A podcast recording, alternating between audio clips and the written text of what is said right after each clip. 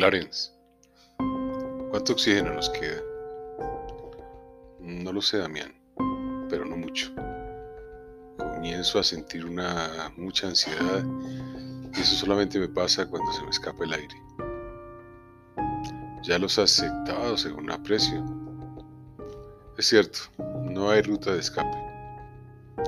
¿Qué me iba a imaginar que en plena juventud iba a morir sano por falta de oxígeno? Anticipó la sueca Greta Thunberg en el 2019 en la ONU, antes de la pandemia, pero no quisieron escucharla. Era lógico, estos animales de la política son mediatistas, no les importa sino su propio ser. ¿Cuándo escuchaste que los genocidas hayan obrado en favor de alguna comunidad? Son políticos. Y este etiqueta es sinónimo de corrupción, pobreza, dolor y sufrimiento para los otros. Caramba, tengo mucho miedo, Clarence. No te preocupes, Damián, eso es natural. Tu cuerpo, tus células y la evolución saben cómo manejar esos instantes finales.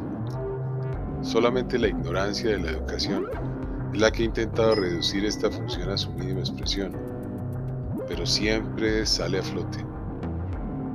¿No te llama la atención? Los directores de cine, los actores, actrices y hasta las mascotas domesticadas saben cómo hacerse muerto. Y ningún muerto ha vuelto a la vida para contarnos cómo es la experiencia. Por lo tanto, y en conclusión, sabemos con más precisión cómo morir y desconocemos cómo vivir. No lo entiendo. Tenemos celulares de última tecnología, enviamos ondas al espacio que nos remiten fotos de planetas lejanos, podemos clonar seres humanos, conocemos el ADN y su estructura, podemos realizar trasplantes, hemos aumentado algunos años la sobrevida humana, pero no hemos logrado soluciones al problema de la contaminación de la Tierra, Clarence. ¿Qué pasó? Si lo supiera, hubiera resuelto el dilema. Pero sí te puedo contar de mi experiencia. El afán de la educación desde la infancia ha sido, generación tras generación, mantener a los seres humanos domesticados, aislados de su rol como una especie animal más. La carencia y la creencia de que poseemos un estándar superior nos ha llevado a la autoaniquilación millones de seres se oponen a nuestra naturaleza para vivir en el planeta y sus acciones todas, todas absolutamente van en contravía de la vida. Eso es lo que enseñan los profesores y los maestros, incluso en tu generación, Damián. Te voy a dar un ejemplo.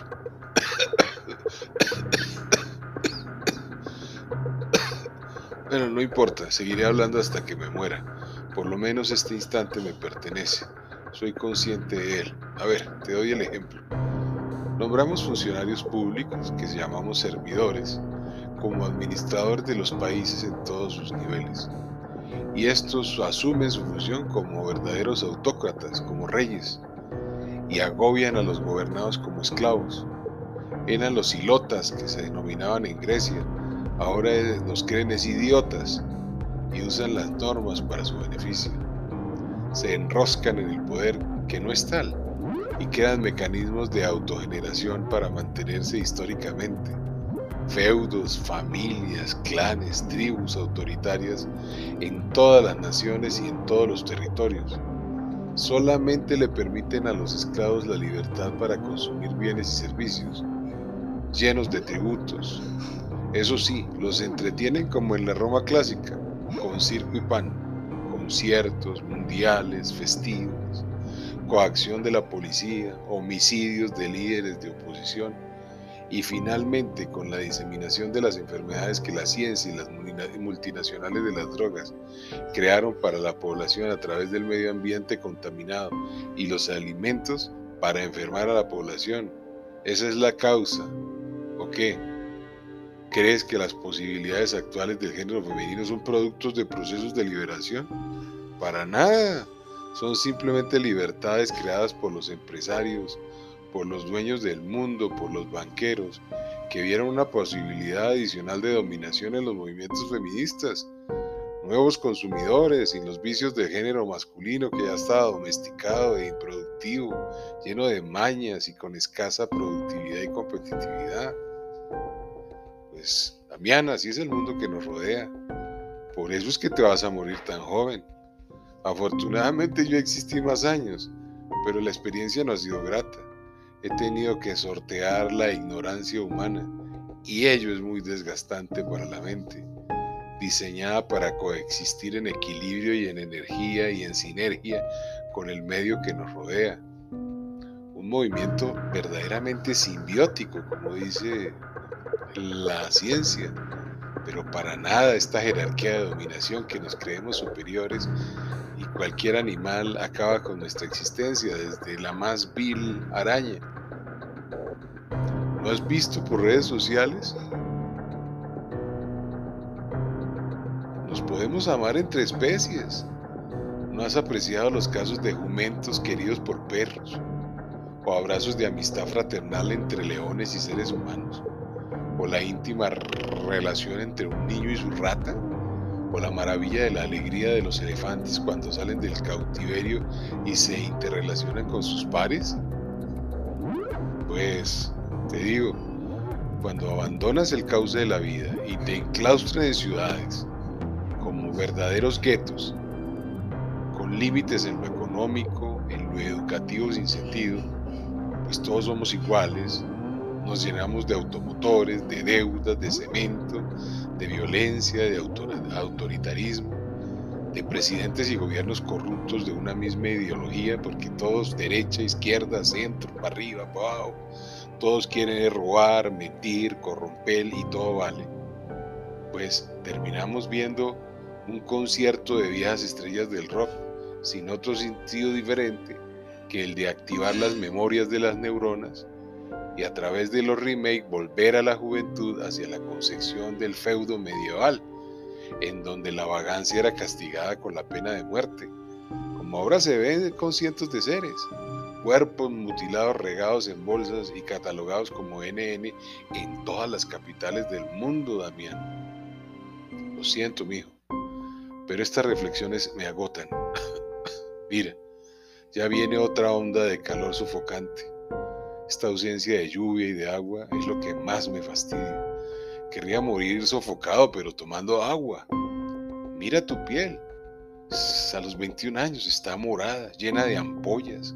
No puedes caminar sin tu tanque de oxígeno y tu concentrador portátil, como si fueras un anciano a tus 21 años. Miles como tú rondan las calles hoy. Ya anunciaron que se extinguió Tokio, Nueva York, Berlín, Texas, Madrid, Roma. El fallecimiento del Papa Leonardo XXI a los 17 años fue una catástrofe. Lo anunciaron antes de su postulación, pero él no declinó, eso sí es valiente, tenía bastante coraje. Desde el nacimiento padecía, como lo mostraba su ADN, de cáncer orgánico multisistémico como nacen ahora los niños de esta generación. Solamente 100 años han pasado desde la pandemia y los cambios de la atmósfera potenciaron estas patologías desconocidas. Ya no sabemos si son congénitas o adquiridas. Mujeres por doquier mueren tempranamente. El trabajo agotó sus ADNs, dicen los científicos. Pero ellos qué van a saber?